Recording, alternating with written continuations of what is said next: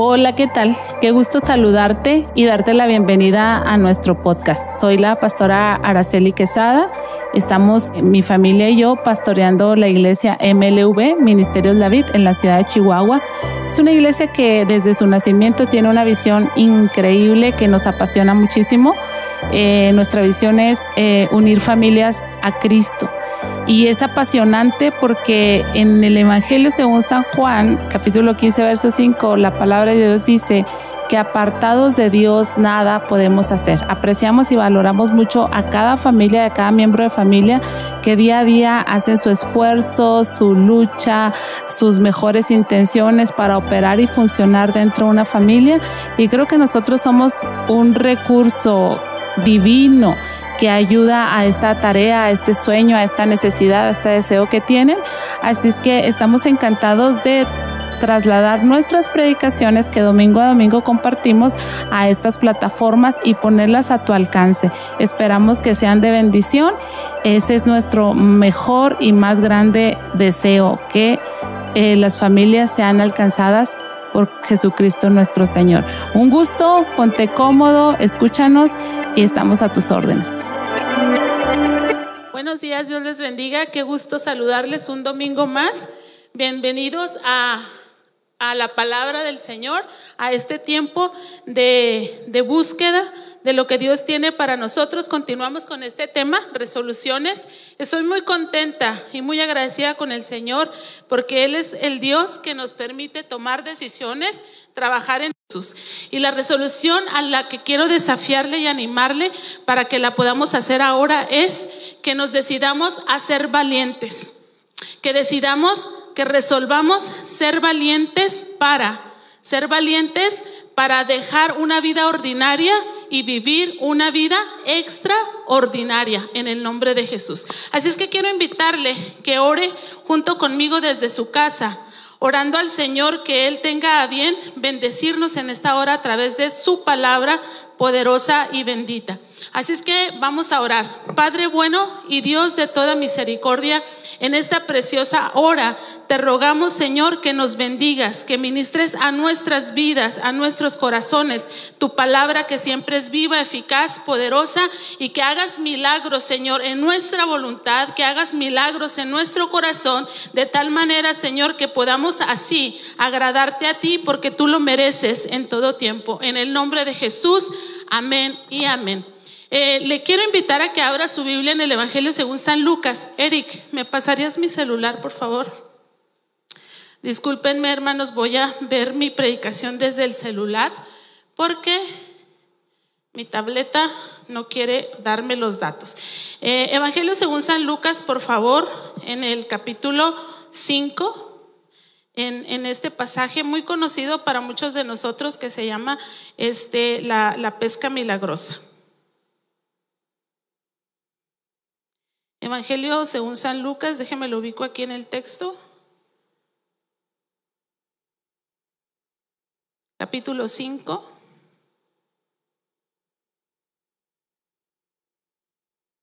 Y lo leemos juntos en el nombre del Padre, del Hijo y del Espíritu Santo.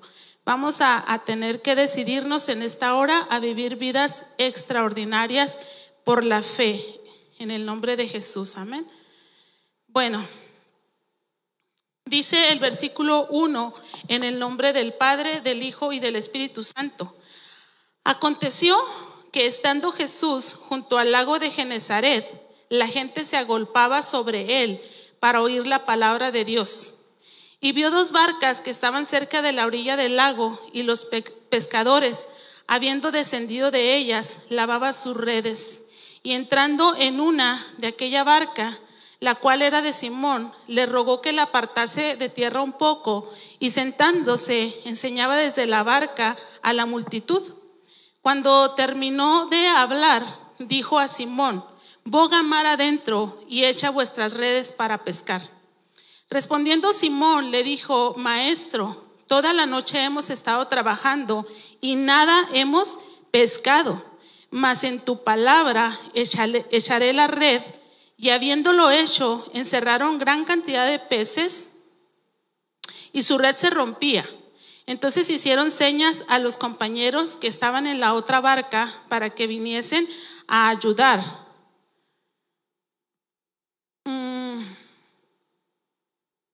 Y vinieron y llenaron ambas barcas de tal manera que se hundían. Viendo esto, Simón Pedro cayó de rodillas, dice, eh, delante de, ante Jesús diciendo, apártate de mí, Señor, porque soy hombre pecador, porque por la pesca, por la pesca que habían hecho, el temor se había apoderado de él y de todos los que estaban con él, y asimismo de Jacob y de Juan, hijo de Zebedeo, que eran compañeros de Simón.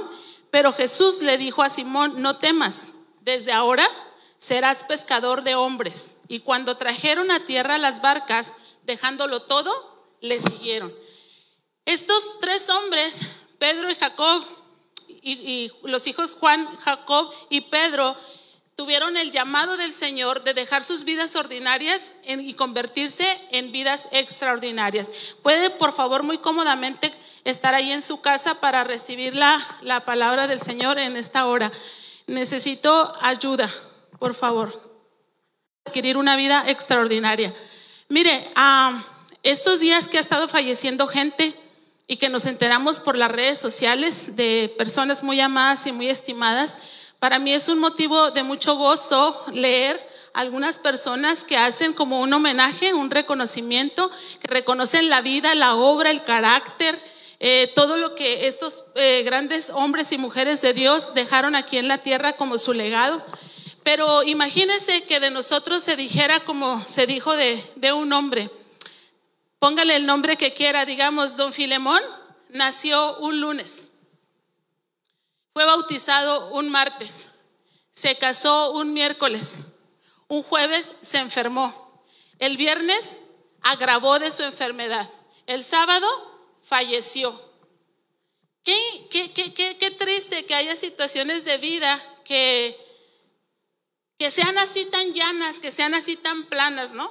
Y debemos estar, gracias Cris, debemos estar muy ciertos y muy seguros que la diferencia entre una vida ordinaria y una vida extraordinaria no es la palabra extra, sino es la palabra fe.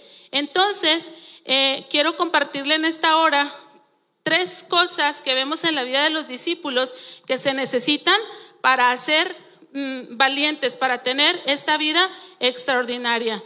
Y la primera de ellas se necesita valentía para llevar las barcas a tierra.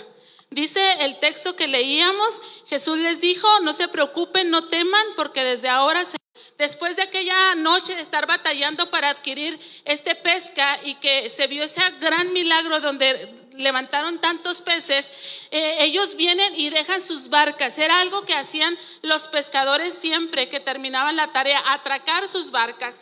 Pero en este contexto tiene un sentido de, más larga duración, es decir, no, no atracaron las barcas porque habían terminado ese día de trabajos, sino porque había un cambio de vida para ellos. ¿Qué implicaciones tiene o tuvo para ellos atracar las arcas, llevar las arcas a la tierra? Dolor Dolor, porque fíjese, sencillamente cuando nosotros tenemos, este, gracias hija, cuando nosotros tenemos, lleva esta si quieres, perdón. Cuando nosotros tenemos, gracias. Dios bendiga a cada uno de los muchachos que me socorren y me auxilian en esto. Imagínense, cuando nosotros tenemos un proyecto y por situaciones ajenas a nosotros, lo tenemos que dejar ahí como tu empresa, tu proyecto, tu sueño y que ya no produce y que ya no pegó y que ya no es innovador y que se tiene que morir, te duele profundamente. Ellos eh, llevaron, anclaron sus arcas en tierra y eso obviamente les produjo dolor, pero también se expusieron a la crítica de los que estaban al que esta es la vida de todos hombres o estos pasos o estas experiencias las tienen que tener todos aquellos hombres que deciden dejar una vida ordinaria para tener una vida extraordinaria. En estos días me tocó conocer ah, o saber de una mujer, hermanos, que se llamaba, déjeme le digo el nombre, Harriet. Y esta mujer, hermanos, fue una mujer esclava. Eran, eh, ella vivía en la, en Maryland y era descendiente de africanos. Ella bebía con 11 hermanos además de ella y su amo fue Edward Brodes. A los cinco años ella comenzó a hacerse cargo de labores domésticas y trató de huir por primera vez esta esclava cuando tenía siete años. Obviamente no lo logró por golpizas y situaciones, esta chica quedó con alguna afectación. Algunos dicen que le daban epilepsias, otros dicen que entraba en trances, pero ella era cristiana y también otros biógrafos dicen que ella entraba como en un éxtasis con el Señor en sus tiempos de oración y de vida y de vida devocional. Pero usted la puede ubicar por ahí en Google y le van a decir que ella fue una una mujer que luchó por los derechos de los esclavos, que luchó para que ellos fueran liberados, pero ella también llegó el momento que tuvo que llevar sus barcas a tierra porque decidió convertirse en una mujer extraordinaria, vivir una vida extraordinaria a través de la fe. Y por supuesto que tuvo que enfrentar el dolor, que tuvo que enfrentar la crítica y que tuvo que enfrentar la incertidumbre. Fíjese, cuando sus amos decidieron venderla porque era una persona que estaba enferma y, ellos necesitaban dinero y decidieron vender a esta mujer Harriet, ella decidió fugarse de, aquella, de aquel lugar de Maryland y viajó 150 kilómetros sola, sin saber leer, sin saber tener ninguna instrucción. El, el, pastor de su comunidad oró por ella y le dijo, el miedo, el miedo será tu enemigo. El miedo será tu enemigo, pero confía en Dios. ¿Por qué le estaba diciendo? Porque esta mujer estaba llevando sus barcas a tierra y iba a empezar una vida diferente donde iba a enfrentar dolor. Imagínense, se fue sola, este, estaba en el desamparo, en la desprotección. Los esclavistas iban tras ella, los abuesos la correteaban, había osos, había leones, había frío, había tantas situaciones que ella tenía que enfrentar. Había, por supuesto, crítica cuando se quedan. Em, su familia en el lugar donde ellos vivían y a ellos los azotan y los golpean porque aquella hija decidió vivir una vida extraordinaria. Obviamente enfrentó dolor, enfrentó crítica y por supuesto mucha incertidumbre, pero esta mujer extraordinaria abrió un camino para que muchos fueran a través de él hacia la libertad, como también los discípulos lo hicieron. Quiero decirte que estar con nuestras barcas en el, en el mar significa estar resolviendo las situaciones en nuestra propia manera, en nuestra propia dinámica, en nuestro propio proyecto, en nuestra propia percepción. Pero nos hemos dado cuenta que eso no trasciende y que de nada sirve. Pero necesitamos entonces tomar la resolución de ser valientes para dejar una vida ordinaria y decidirnos a vivir una vida extraordinaria. Aunque obviamente esto produzca dolor y haga que estés frente a la crítica. Se requiere valentía para dejarlo todo. Se requiere valentía de Cristo. A veces algunos no somos capaces de dejar siquiera una amistad por causa de Cristo. Algunos no somos capaces de dejar siquiera un hábito por causa de Cristo. Pero ellos dice que dejaron todo. Dejaron todo, marcaron un antes y un después en su vida. Dejaron todo y todo es todo. Dejaron su casa, dejaron, las llevaron a tierra y para eso se necesita tener valor. Y además hay que tener valentía para decidirnos a dejar todo. Pero el texto dice, hermanos, en Mateo 19, 29, y cualquiera que haya dejado casa, o hermano, o hermana, o padre, o madre, o mujer, o hijos, o tierra, por mi nombre, recibirá cien veces más y heredará la vida eterna. Se requiere valor para dejarlo todo. Pero estos hombres ni la pensaron, ni, lo dudaron un momento, dice el texto, salieron del mar de aquel asombroso milagro, llevaron sus barcas a tierra y dejaron todo, dice el texto, dejaron todo. Cualquiera que haya dejado casa, hermanos o hermanas, padre o madre, o hijos o tierra por mi nombre, recibirán cien veces más y además heredarán la vida eterna. Ahora, a veces queremos conservar lo que no podemos conservar. A veces queremos retener lo que no podemos retener. Queremos retener a una familia y a veces esa familia ya no va a estar, ese ser querido ya no va a estar. Queremos retener un proyecto y de repente ese proyecto ya no va a estar. Queremos retener amistades y de repente esas amistades ya no van a estar, pero podemos aferrarnos fuertemente y retener aquí en esta vida presente la vida eterna y sin duda que esta no la perderemos. Dice que llevaron las barcas a tierra, que dejaron todo y le siguieron. Se requiere mucha valentía para seguir a Jesús. Jesús les dijo, ustedes beberán la misma copa y sin duda bebieron la misma copa, si están de acuerdo conmigo, bebieron la misma copa. Un seguidor de Jesús no está conforme con ser salvo él mismo. Se inquieta por otros y vive para otros. Un seguidor de Jesús no está conforme con ser salvo él mismo, se inquieta, se inquieta por otros y vive para otros. Cuando estos discípulos llevaron sus barcas a, a tierra y dejaron todo y se fueron por Jesús a seguir a Jesús, la bendición no la estaban arrebatando solamente para ellos, sino para toda su familia y para muchos que ni siquiera llegaron a conocer. Cuando Harriet salió de Maryland hacia Filadelfia y atravesó 150 kilómetros a pie, ella, estando allá, ya estaba ya instalada, ya era libre, ya tenía un trabajo, ya tenía, vivía en una pensión, ya tenía cubiertas sus necesidades, pero estaba inquieta. Estaba inquieta, estaba inquieta, estaba inquieta, estaba inquieta. Y fue con el jefe de, los rescatadores, de los esclavistas, y le dijo, ¿sabes qué? Yo necesito aquí a mi familia conmigo. Y él le dijo, no, no, no, no, esto no se mueva así. No vamos a hacer una maniobra para que tú no te sientas sola. Entonces esta mujer le dijo, no se trata de que me sienta sola. Es que no puedo vivir bien sabiendo que mi familia está en situaciones difíciles, sabiendo que mi familia está en problemas. Le repito nuevamente, un seguidor de Jesús no está conforme con ser salvo él mismo, se inquieta por otros y vive para otros.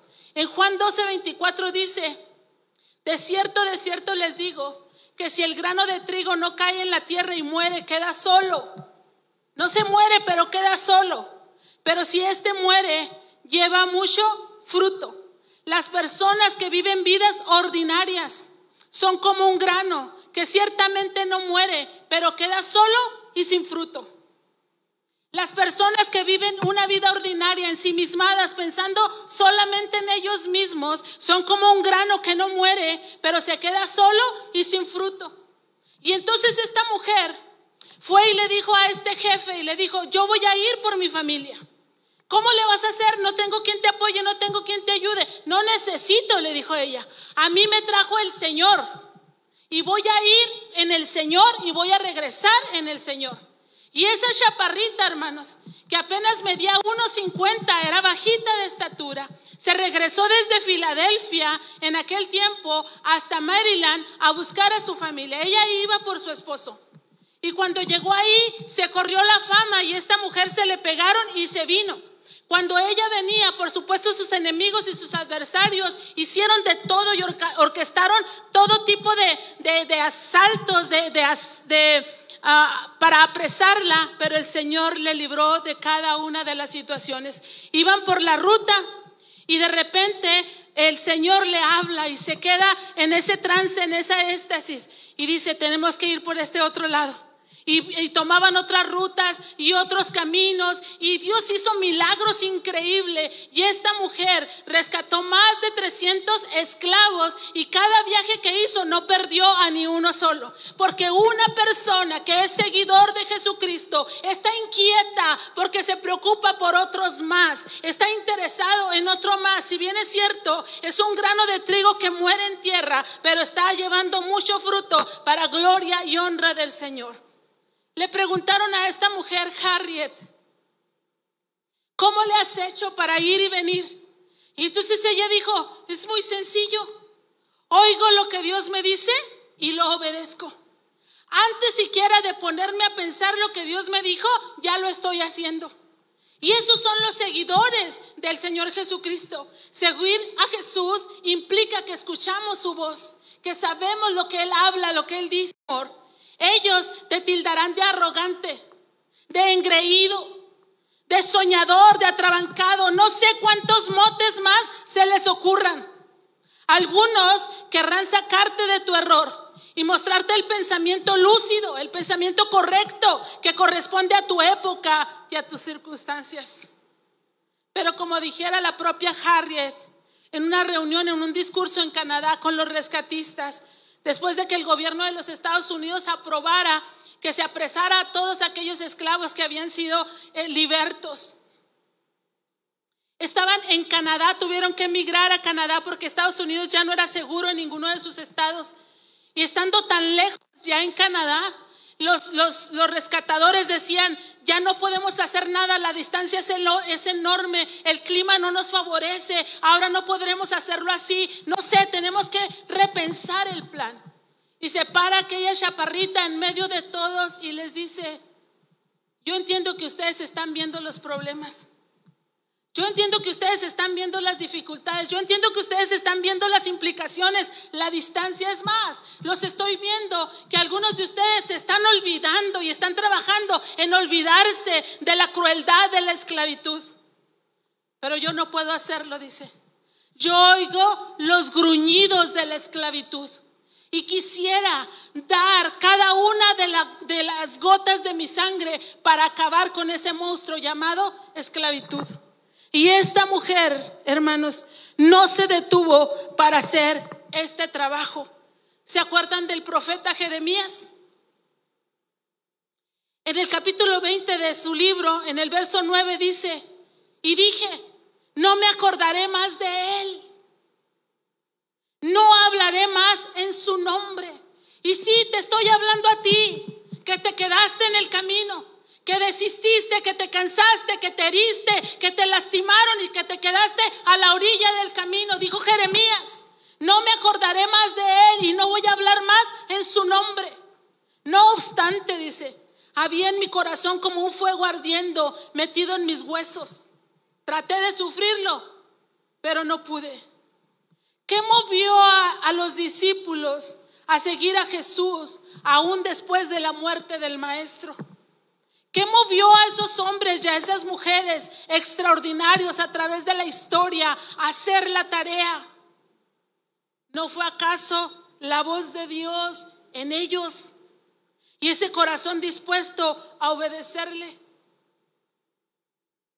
Las últimas palabras de Harriet a sus 92 años fueron, me voy a preparar lugar para ustedes. Citó las palabras que el propio maestro citó. Porque Jesús en esa frase es como si les dijera, he hecho aquí, he hecho antes y ahora todo lo que tenía por, que hacer por ustedes y aun cuando ustedes no me vean más aquí en la tierra, estoy haciendo cosas por ustedes. Y Harriet dice, en una de sus frases famosas, dice, yo hubiera, yo rescaté a muchos esclavos, dice, y hubiera rescatado a más si tan solo ellos supieran que eran esclavos. Si tan solo ellos supieran, hubieran sabido que eran esclavos.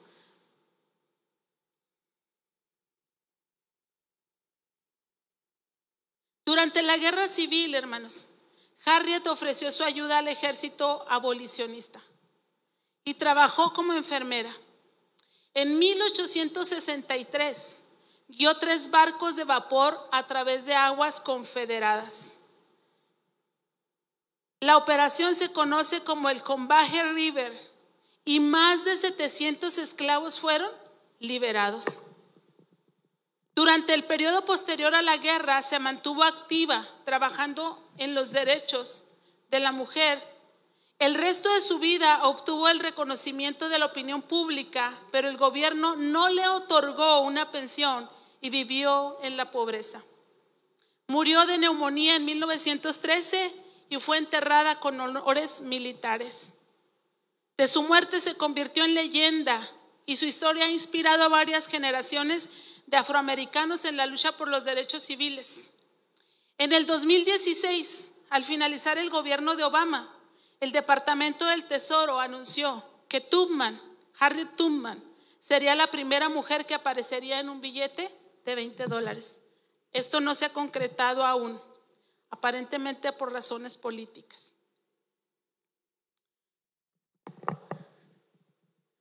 En este año, en esta pandemia que estamos atravesando y que todavía no podemos cantar victoria, hay una palabra muy usada, más muy usada, y esta palabra es esencial. Esencial. Los negocios esenciales y los no esenciales. ¿Quién es esencial y quién no es esencial? Una palabra muy, muy, muy usada. ¿Qué se debe hacer y qué no se debe hacer? ¿Quiénes son los esenciales? El gobierno tiene sus parámetros de medición, pero yo le voy a decir algo. Cualquier persona que vive para sí misma no es esencial. Cualquier persona que vive para sí misma no es esencial. Romanos 8:19 dice, el anhelo ardiente de la creación es al aguardar la manifestación de los hijos de Dios. La traducción lenguaje actual traduce este texto de esta manera. El mundo entero. El mundo entero espera impaciente que Dios muestre a todos que nosotros somos sus hijos. El dueño de Harriet no tenía paz, no podía vivir, quería matarla donde fuera. De hecho, salió desde Maryland y viajó hasta Filadelfia y la encontró para matarla. Dios no se lo permitió, pero fue hasta allá para matarla. Porque en el barrio, entre los africanos, ella era conocida como el Moisés. Y pensaban que era hombre porque le decían Moisés. Y lo que Harriet hacía ella que ella cantaba, ella cuando llegaba a, la comunidad donde vivió como esclava por tantos años, ella cantaba. Y la gente escuchaba su canto y se le iba adhiriendo. Los que querían ser libres se iban adhiriendo a su caminata y eran rescatados. En 13 viajes rescató a 300 esclavos, ella sola, a pie, por la mano de Dios, por el cuidado de Dios, por la provisión de Dios. ¿Y sabe por qué se adherían a ella? porque se sabía que Dios estaba con ella, había una manifestación sobre su vida. Pareciera que el mundo entero está anhelando impacientemente que la pandemia acabe y es cierto, estamos esperando y orando porque esto acabe. Pero ¿sabe qué? Después de eso seguirá otra cosa y seguirá otra cosa y seguirá otra cosa. Lo que decir a pueblos y a naciones, a multitudes. El Señor le dijo a Pedro, boga mar adentro, ve mar adentro y echa las redes. Y el Señor a mí me dijo, vete a aguas profundas y enviaré quien te socorra, enviaré quien te ayude. Yo estoy predicándoles en esta hora, porque en el nombre de Jesús, al entrar este año, resolví vivir una vida valiente en su nombre, en sus fuerzas, en su gracia. Y quiero invitarles a ustedes, en sus hogares, a los que nos están escuchando, a que puedan resolver en esta hora tener una vida valiente.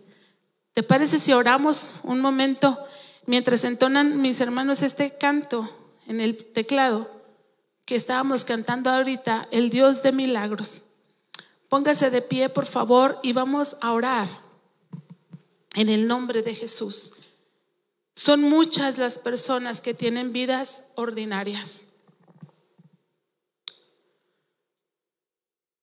Tal vez tú eres una persona que ha tenido una vida ordinaria, que se te han acabado las fuerzas y se te está acabando el tiempo en tener tus barcas en alta mar. Y por más que te esfuerces y por más que trabajes y por más que te afanes, la pesca no es grandiosa ni es sobrenatural. Pero el Dios de milagros, el que hizo que aquellas embarcaciones eh, casi fueran vencidas por tan enorme pesca, aquellas redes casi fueran rotas por tan enorme pesca, Es el Dios que te hizo en el vientre de tu madre. Es el Dios que sopló aliento de vida sobre ti. Es el Dios que fue a la cruz del Calvario por ti. ¿Y sabes para qué hizo todo esto? para que tú manifiestes la gloria de Dios, para que tú vivas una vida extraordinaria en el nombre poderoso de Jesús.